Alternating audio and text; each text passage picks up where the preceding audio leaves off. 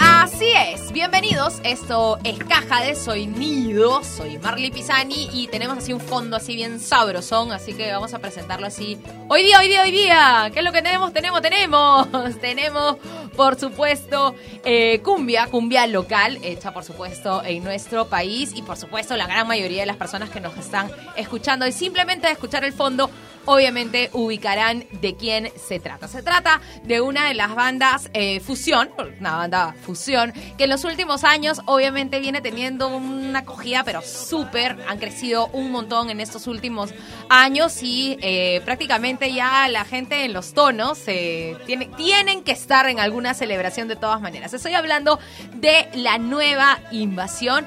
Estoy con Luis Antonio Vicente. ¿Qué tal, Luis Antonio? Bienvenido Hola, a ¿qué Caja tal? de ¿Qué tal. Marley? Soy muy contento de estar aquí por primera vez en la ISIL, en tu programa.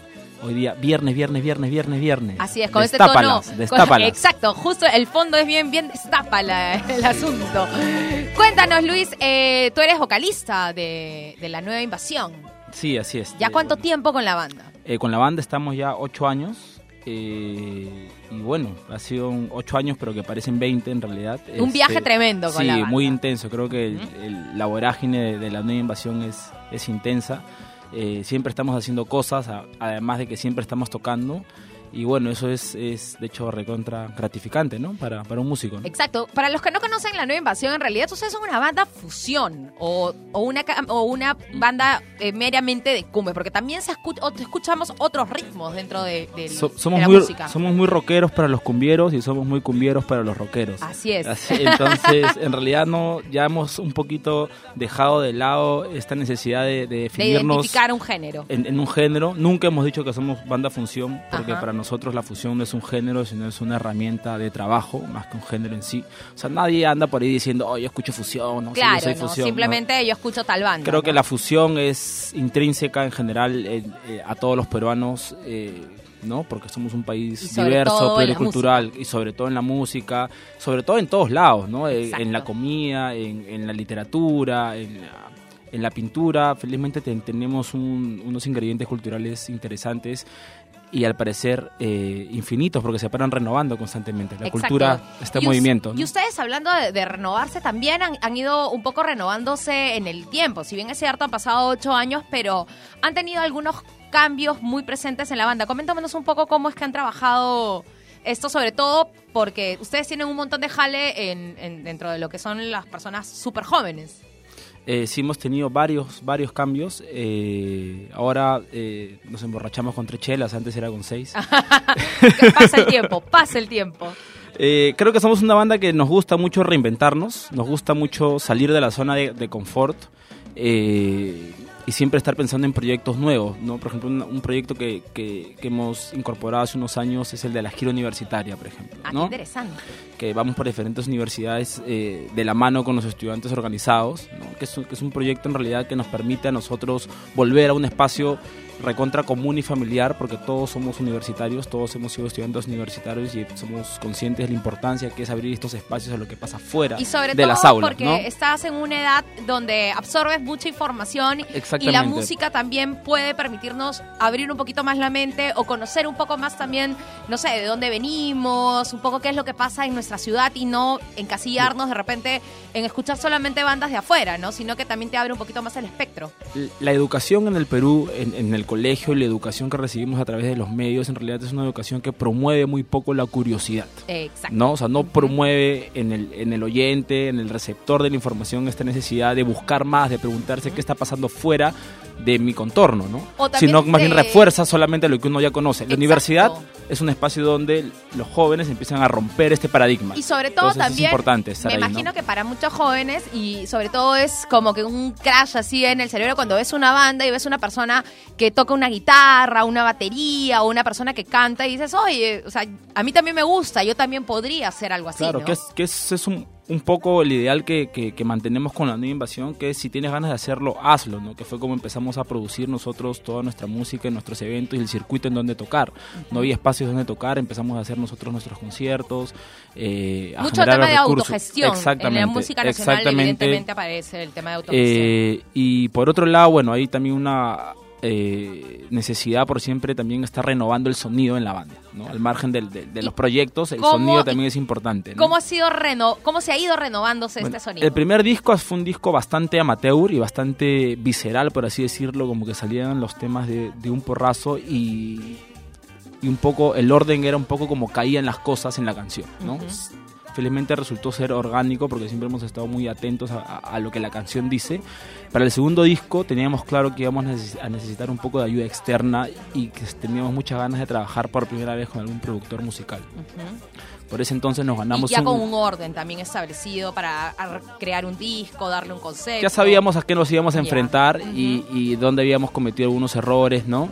Y esta vez queríamos a alguien que, no- que nos ayude un poquito a darle forma a esta A conceptualizar un un conjunto, disco, ¿no? claro, porque era un disco que estábamos haciendo entre concierto y concierto, porque tocábamos los- tanto que hacíamos un tema durante la semana y el fin de semana lo estábamos probando en vivo, ¿no? Y por ese entonces ganamos un concurso para irnos a Argentina a un festival y decidimos grabarlo allá con un productor de Argentina, el Chávez. tal la ¿no? experiencia de trabajar en Increíble, Argentina? increíble, increíble. De hecho, otros tiempos. De hecho, también me imagino manejo diferente de, de- de- de hacerlo todo en un tiempo determinado. Eso nos ayudó un montón porque cuando tú estás más, allá ¿no? para, para estás allá y estás con la, con la idea de grabar un disco, estás ahí para grabar un disco. O sea, en tu cabeza no está que tengo que ir más tarde a hacer cola al BCP, que Claro. tengo que verme con mi flaca, o que tengo, Estás o sea, estás ahí para grabar 100%. un disco, ¿no? Exacto. Eso nos ayudó mucho a darle a terminarlo rápido, ¿no? Y a enfrentarnos un poco a lo que te decía, ¿no? Salir de la zona de, de confort, a trabajar en estudios donde nadie nos conocía. Trabajamos en un estudio increíble del cielito. Y recuerdo que cuando llegamos al, al estudio nos reciben con un desayuno increíble, así, porque allá se acostumbra mucho darle al, al artista esta sensación de comodidad, ¿no? Esta es tu casa, ¿no? El estudio es tu casa, ¿no? Y había un, me acuerdo que habían muchos cuadros y estaba Cerati, estaba Charlie García, estaba la Mona Jiménez, estaba Todos los capos los Enanitos. Verdes, todos estaban con una foto en ese. Y yo pregunto, ¿no? ¿Y estas fotos qué onda? ¿Qué fue? No, son todos los que han grabado acá. Ah, claro. Entonces estamos en un estudio renombrado eh, y al final creo que el resultado fue gratificante, creo que nos gustó mucho el trato humano y el, y el sonido, ¿no? Que Así logramos es. al final, ¿no? Y el tercer disco lo hemos trabajado con otro productor, con un productor local, Local. que es eh, un productor Sigamos, sigamos. sigamos, acá, acá Tan- la, tan- la- licuadora está preparando acá los jugos de esta tarde. Por favor, surtido, surtido. surtido, surtido. Eh, Con, con doble fresa, por favor. Juan Carlos Fernández es un productor eh, muy reconocido acá en la, en la cumbia Exacto. más mainstream, por así decirlo, entre Eh, comillas. y, la, la música de cumbia masiva, por De así cumbia decirlo, masiva, ¿no? ¿no? Que también es un conocido musicalizador de series, de series. Al fondo hay sitio. En que incluso también Juan. Carlos eh, ha participado en teatro, en, musicalizando grandes obras teatrales. ¿no? Es un, un capo, capazo. es un capo. Un capazo. Nosotros en realidad sabíamos que teníamos que vencer un poquito este prejuicio de somos músicos independientes porque vamos a trabajar con, los productores mainstream de acá. Y en realidad eh, nos alegramos de haber vencido ese prejuicio y, y encontrarnos con una persona con una humanidad. eh, No, y con un talento que obviamente se ha mezclado con el de ustedes. Claro, y pero cuando algo- juntas humanidad con talento, en realidad el- el- la experiencia de trabajo es realmente enriquecedora Y y, creces, estamos ¿no? recontra contentos con el resultado de ese tercer disco, Amor y Resistencia, ¿no? que una vez más renueva nuestro sonido. No se parece a ninguno. A ningún disco se parece, ningún disco se parece. Ya el cuarto sí queremos que se parezca a alguno, por favor. algún sonido Sí. por ahí. Bueno, llegó el momento ya de las preguntas. Acá ya la gente está que, que dice, ya, llegó el momento del chisme. Llegó el momento de sacar las preguntas random. A ver, Luis, sacas tú una preguntita, la lees y obviamente nos respondes acá nuestras preguntas indiscretas que aparecen en esta caja Miedo, de sonido. qué miedo. Todo el mundo le tiene miedo, pero al final todo el mundo le encanta sacar preguntas. A ver, ¿cuál es su pregunta? A ver, uy, uy, uy. ¿Qué canción has dedicado a alguna persona que te gustaba? Ajá. ¿Hay alguna de la nueva invasión que hayas escrito tú que hayas dicho ya, esta es para, para conquistar a aquella persona? Sí, sí No hay. sé, creo que no, creo que nunca he hecho canciones para, para conquistar. Pero sí has cantado creo alguna de que repente. yo hago canciones eh, más bien para pa- eh, decir adiós, creo, en general. Ajá, como para ¿no? despedir, para Como cerrar etapas. Creo que creo que eh, en ese sentido es como que el acercamiento que he tenido más a los temas románticos siempre ha sido eh, como una herramienta para aprender a desprenderse y a decir adiós, ¿no? Y sí, sí. sí y he cerrar una etapa. Y cerrar una etapa que es importantísimo. Tenemos que aprender a, a decir adiós y a cerrar Sí, a etapas. cerrar Creo que no, no. El gran problema que hay en, en las relaciones entre, entre personas, entre parejas, es que no, no sabemos cerrar. No, y que la gente viene y cargando mochilas anteriores y viene llenando con cosas y todo se complica. ¿Y te acuerdas de alguna canción exacta que, que escribiste así como para cerrar? Calle abajo por el centro comienzo a pensar que la ciudad no me deja olvidar. Donde veo está tu nombre, no te miento. Debo olvidarte, me quema lo que siento. Hoy quiero tomar y olvidarme de todo. Buscar en el abismo mi pepita de oro. Hoy quiero tomar y olvidarme de todo. Buscar en el abismo mi pepita de oro. Con razón, pues obviamente todos ahí Sí. la sienten y quieren olvidar con la nueva. Igual al final creo que uno, eso de que hace canciones para otro, al final uno termina haciendo canciones para uno mismo. Claro, y siempre. además siempre uno termina, cuando compones algo, es tuyo, ¿no? Es Y al final termina perteneciendo a otros. a otros. Sí, a cada ver. quien lo y- reinterpreta como quiere. Exacto. A ver, ¿cuál es nuestra siguiente pregunta? Si no hubieras sido músico, ¿a qué te hubieras dedicado? Tengo tres opciones. A ver, la primera. Eh, me hubiera gustado ser o actor, Ajá. o escritor, o doctor. Las dos primeras se relacionan con Sí. el mundo del arte. La tercera, doctor, eh, en alguna El especialidad. arte de curar. El ah, muy bien, el arte de cura. Pero ¿qué tipo de doctor te hubiera gustado ser? Eh, No sé, gastroenterólogo, este, doctor medicina general, ginecólogo. de los que curan con hierbas. Eh, ah, ya, esos este. de eh, los que te dicen no compres esa pastilla. no, mira. claro, los este eh, chamán o homeópata, no, el, Hom- el- el homeópata es como que ya la versión este profesional del chamán. A ver, saquemos otra pregunta. Ya ves, la pregunta hay que tener miedo acá en la caja de sonido, hay preguntas interesantes. A ver, cuéntanos.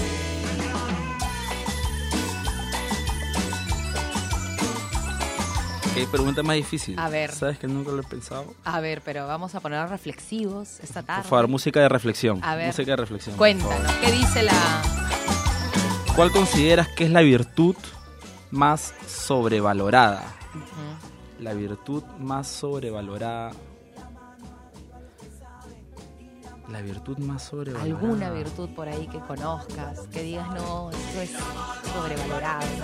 Es que tiene, tiene, hay una contradicción en la expresión, ¿no? Porque Claro. Cuando, cuando se habla de, de- de virtud, o sea, en el origen del término virtud que viene de los griegos, es la virtud son aquellas cosas que se desenvuelven en el plano de la verdad. Y la verdad es lo, lo, lo- lo trascendente, Claro, lo pero- no relativo. Eh, Exacto, pero a veces tendemos de repente también como que a sobrevalorar algunas cosas que en realidad es... Creo que no es una virtud, pero creo que acá hemos banalizado eh, el ser, hemos convertido esta idea de ser buena persona, ¿no? En ser chévere, ¿no? Exacto. En ser chévere. ¿no? Y creo que, que creo que eh, está sobrevalorado tratar de ser chévere. O cool, ¿no? Ser uno no el bacán, trata, uno claro. no puede tratar de ser chévere, uno tiene que tratar de ser, primero que nada, Ser. fiel a uno Ajá, mismo y ser, simplemente. ¿no? Y si le caes bien a, a la gente, bacán, y si no, no, de Sí, verdad no pues. hay ningún problema. Igual hay, hay más personas en el mundo. A ver, otra pregunta.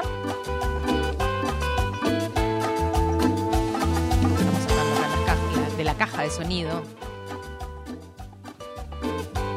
Estamos acá, la gente está que baila ya. ¿Cuál es tu ocupación favorita? ¿Eso es como un oficio, una cosa así? Eh, tu ocupación de repente en el día, no necesariamente tu oficio, pero de repente... ah, mi que- ocupación, eh, claro, lo que yo hago en el día. En el día, que es lo que más te, te afana? ¿Tiene que ser algo constructivo? ¿O puede ser así? Puede ser algo así como que de la vida, no sé, jugar PlayStation 20 horas. Bueno, me gusta leer y me gusta cocinar. Ajá. Sí. Y se podría decir que pasas muchas horas al día leyendo.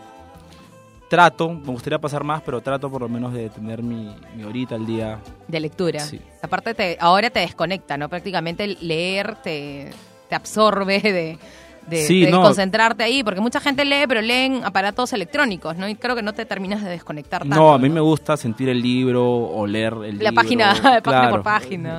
Ver los huequitos de la polilla en las hojas. chévere. El olor a, a guardadito, a guardadito. A ver, sacamos otra pregunta. A ver, a ver, la primera. ¿Qué es lo que nos cuenta? ¿Qué es lo que nos dice? ¿Qué grupo o cantante crees que ya no debería tocar? Ah, siempre hay alguien por ahí. ser- quieren ser polémicos. No, ahí es la maleteada, la pregunta de la maleteada. Bueno, creo Puede que- ser internacional o nacional, lo Creo que, que, tú decidas. nadie debería dejar de, de tocar nunca. Si, si, si te nace y quieres seguir tocando, deberías seguir tocando. Creo que no hay una edad. Mira los Rolling Stones.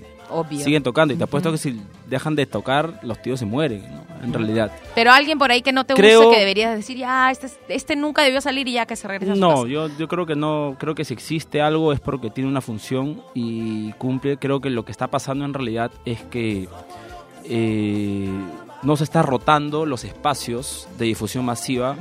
Que es y una- eso sí es un peligroso. Y eso sí es peligroso. Y eso no es problema de los artistas. Eso No, es sí, problema evidentemente de los, de los que medios. deciden y de los medios. ¿no? Y creo que hay un tema ahí ya que, que, que, que trasciende Y- y al, lo al que- artista. ¿no? Y lo que comentas es bastante interesante, ¿no? Porque la mayoría de la gente como que siento que en los últimos años le agarra tirre a la banda o a cierta...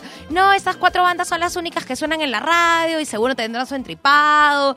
Y en realidad las cosas no funcionan así y como comentas, ¿no? La gente tiende a pensar que es la banda cuando en realidad muy pocas personas conocen que hay más cosas detrás de eso, ¿no? Que es el medio, que son algunas políticas obviamente de, de trabajo musical y lo que tú comentas es bastante cierto, ¿no? Creo que hemos estamos un- cada vez más en una en un momento de la sociedad en donde creemos que el quejarnos es suficiente, ¿no? Por- y que es la primera opción también, ¿no? y es la primera opción, bravazo es la primera opción, pero no es suficiente quejarte.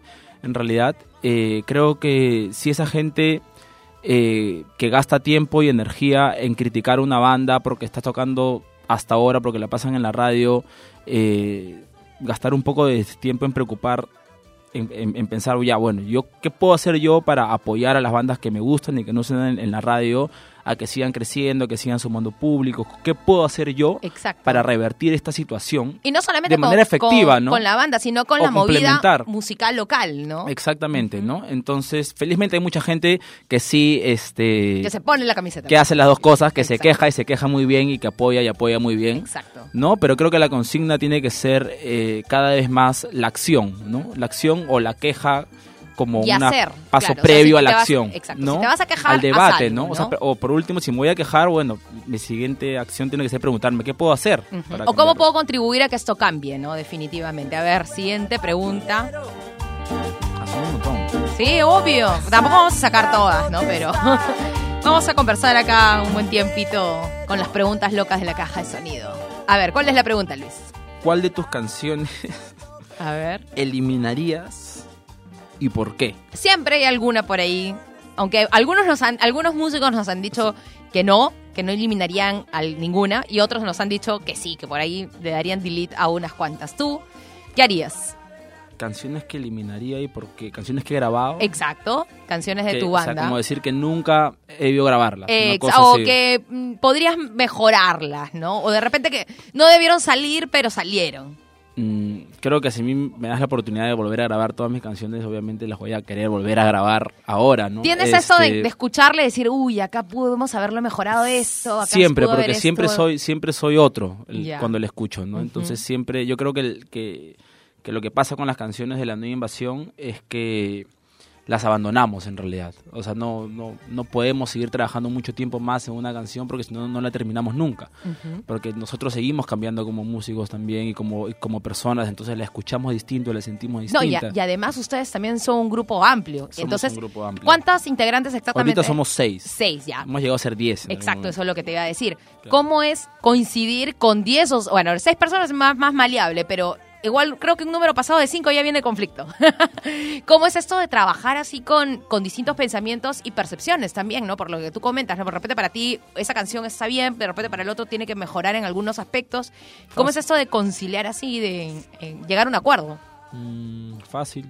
Nos agarramos a golpes y el que gana, listo. El que gana es como el que sale la... Es el que El que produce grita la más canción. fuerte. Bueno, no, creo que eh, tratamos de, de someternos y, a la canción, a lo que la canción pide. La canción es un ente al final que pide y que pide ser alimentado de ciertas cosas, ¿no? Eh, entonces tratamos de todos ser muy perceptivos a, entender a entender y percibir qué cosa pide la canción, ¿no? Entonces creo que esa predisposición por sobre nuestros gustos personales muchas veces termina que nos, haciendo que sea más fácil ponernos de acuerdo sin Claro, porque al llegar a los golpes. al por fin ya- favor, jamás.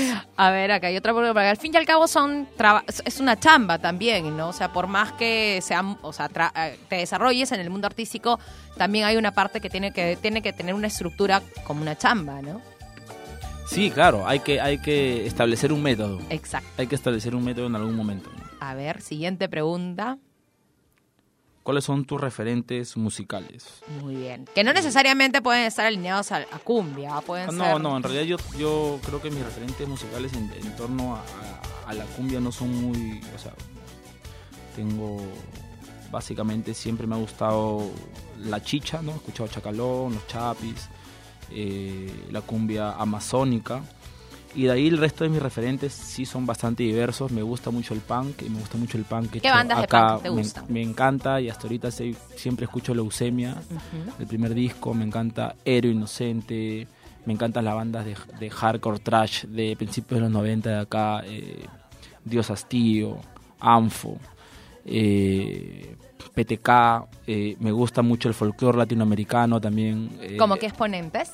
Eh, o la nueva trova latinoamericana. De niño he escuchado mucho Silvio Rodríguez, eh, Cita Rosa es uruguayo, también es un cantautor al que vuelvo, al que vuelvo siempre. Eh, me gusta Quilapayú, Y de acá, de Perú, que te gusta un poco el más? polen, El polen. el polen. Los mojarras también son referentes como que de, de cosas que, que me marcaron, que me sorprendieron en, en, En su época. en algún momento. Manu Chao también en algún momento fue un referente. Para Creo muchos también que- Mano Negra también ha sido. Sí, pero, mi- pero todo, yo escuché primero Manu Chao antes Y que Man- y después Negra. descubrí descubrí eh, Mano Negra, ¿no? Eh, Da Clash es un gran referente también para mí. Que todas las bandas que mencionas también a veces tienen un poquito de, de esto de agarrar sonidos diversos, ¿no? Entonces, Sí. de repente también se Sí, refleja sí, mucho siempre en me, ha, haces. siempre me ha gustado mucho esa sonoridad ecléctica eh, de, de tratar de encontrar un género o algo y hacerlo tuyo, ¿no? Hacerlo ¿Y piensas propio, ¿no? que la gente que le gusta la nueva es medio ecléctica o Sí, definitivamente, Definitivamente. creo que sí. Creo que gente que, que se ha dado cuenta o que sospecha por ahí que el, que el tema de la identidad es algo que está en constante movimiento también. ¿no? La identidad no es algo estático, este, es algo que hay que estar alimentando constantemente. Muy bien, siguiente pregunta, ya vamos terminando con la entrevista a Luis Antonio Vicente, vocalista de la nueva invasión. A ver, ¿qué pregunta sale en esta, en esta ocasión? ¿Qué película crees que tiene la mejor musicalización? A ver, ¿hay un soundtrack o algo que te haya marcado, alguna pela que te haya gustado por la música y te haya impactado? Me, me gustó y me gusta mucho la, el soundtrack de Blade Runner, la antigua, la de los 80, que hace Evangelis, un grupo de Esa no la he visto, De post, tienes que verla, la musicalización es, es brutal. Eh, me gusta mucho eh, la musicalización del Padrino también. Uy. Me gusta, me gusta. Este, un peliculón y un Eh, bandón de sonido. Y algo así que voy a a- adicionar en realidad, este una musicalización muy chévere en realidad que le hemos prestado poca atención. En realidad es la musicalización de, de los animes japoneses que veíamos cuando éramos niños. Ah, claro. Tiene una musicalización, una orquestación, porque es orquestación Ajá. realmente eh, increíble y, Y muy son bien rica. power rock, ¿no? Algunas. y- Algunas y algunas son bien tradicionales, Exacto. tienen como que esta... Y, tienen una onda también bien, eh, por ejemplo, ahorita que, que acabas de mencionar, se me vienen algunos momentos también bien melancólicos y bien de música oriental que te lleva como, como que te Sí. transporta, ¿no? es como te, te- en sonidos te, Te, crea momentos. te- y te deja muy claro una imagen Exacto. en sonidos, ¿no? sí, y sí. eso es, es muy difícil y de lograr, ¿no? Y requiere mucha sensibilidad, ¿no? Eh, que es como O sea, los pintores antes de hacer un cuadro muchas veces saben qué colores van a usar, por dónde va a entrar O la por luz, dónde va a ir la cosa. por dónde va a estar la sombra, el contraste, ¿no? Y creo que, que hay canciones que logran hacer eso, que logran pintarte un cuadro en sonidos. ¿no? Muy bien, hemos estado con Luis. Eh, cuéntanos, Luis, próximas presentaciones Ya. de la nueva invasión, qué es lo que se viene para las próximas semanas y, por supuesto, dónde pueden encontrar los chicos más de la nueva invasión. ¿Qué fecha estamos? Ya, estamos muy ¿En bien. qué fecha estamos? Este, bueno, eh, hoy día tenemos un acústico más tarde acá en, en Pueblo Libre. Eh, la próxima semana tenemos, a ver, el festival de hamburguesas en Los Domos, Uy, eso está bueno. ¿eh? el festival de cervezas artesanales en el festival centro, que está bueno. en el Centro Cultural eh, Magdalena. Luego tenemos una presentación de nuestro disco. Vamos a hacer una pequeña presentación de nuestro disco nuevamente, pero esta vez va a ser en la noche de Barranco. Y esas son las fechas que recuerdo ahorita. Sé que hay más, pero no me acuerdo más. Y cuéntanos, ¿dónde podemos encontrar más de la nueva invasión? Por favor, ¿En qué redes sociales? Acá están acá preparando los, los jugos. Todavía no salen. No, ese es extractor, por El favor. extractor, el extractor. Extracto verde. Cuéntame, eh, ¿dónde pueden, por supuesto, escucharlos? ¿Dónde pueden encontrarlos? Cu- cuenta de Facebook, de Spotify, Instagram, etcétera, etcétera. Amigos y amigas, eh, La Nueva Invasión está en Facebook como La Nueva Invasión, está en Instagram como La Nueva Invasión, está en Spotify, en iTunes, en Badcamp, en, En Radio Radio, todas. En todas las en todas las redes y plataformas habidas y por haber. Tenemos también canal de, YouTube y bueno, nada, los, los invito a que escuchen a la banda y escuchen a las demás bandas nacionales de la movida independiente. Un gran abrazo y muchas gracias por el No, tiempo. Ha sido divertido, muy divertido, ¿sabes? Ya al comienzo Ha sido, un, ha sido un ejercicio chévere. Mental. Sí, sí. todo el mundo al comienzo le tiene miedo, pero de ahí ya se desprenden ya. Cuéntanos, Luis, ¿algún mensaje final que quieras decirles a los chicos de ISIL? Bueno, eh, que esperamos estar pronto eh, nuevamente por aquí, eh, quizás con más chicos de la banda y poder Una tocar algo. por acá sería sería el- genial. y si- patio, si aquí. alguna vez tienen algún festival por aquí, también sería genial ser parte vamos del- viendo, vamos viendo a ver qué movidas hacemos por ahí. Y nada, que sigan alimentando su curiosidad y que, bueno, cuando salgan de, de aquí, eh, traten de aportar con, con sus conocimientos y su carrera a, a- a hacer país, ¿no? A, a sacar adelante este terruño que, el cual hemos nacido. Así es, muy bien, gran consejo el de Luis. Y así acabamos una edición más de Caja de Sonido. Yo soy Marley Pisani. Recuerda que todos los programas que hacemos aquí en Radio Isil lo pueden encontrar en Spotify. Nos pueden buscar como Radio Isil, ahí nos van a encontrar y van a encontrar todos los programas. Para los que les gusta el deporte, está en todas las canchas y entretiempo. Para los que les gusta la música, por supuesto, fusión alterna y caja de sonido. Estamos también, si eres de la vida del sufrimiento isiliano, de aquel estudiante del día a día, estamos también, por supuesto, con Estación Isil. Y si te gusta enterarte y ser un poco más curioso, como nos decía Luis hace un momento, puedes enterarte de algunas cosas y conocer un poco más en Explícame esto. Esto, por supuesto, fue todo por el día de hoy. Me despido. Recuerda escuchar nuestros podcasts, ahí recomendarlos y, por supuesto, compartirlos. Y no solamente compartir nuestros podcasts, sino también la buena música que se hace en nuestro país. Nos escuchamos en una próxima edición. Me despido chau, y a bailar.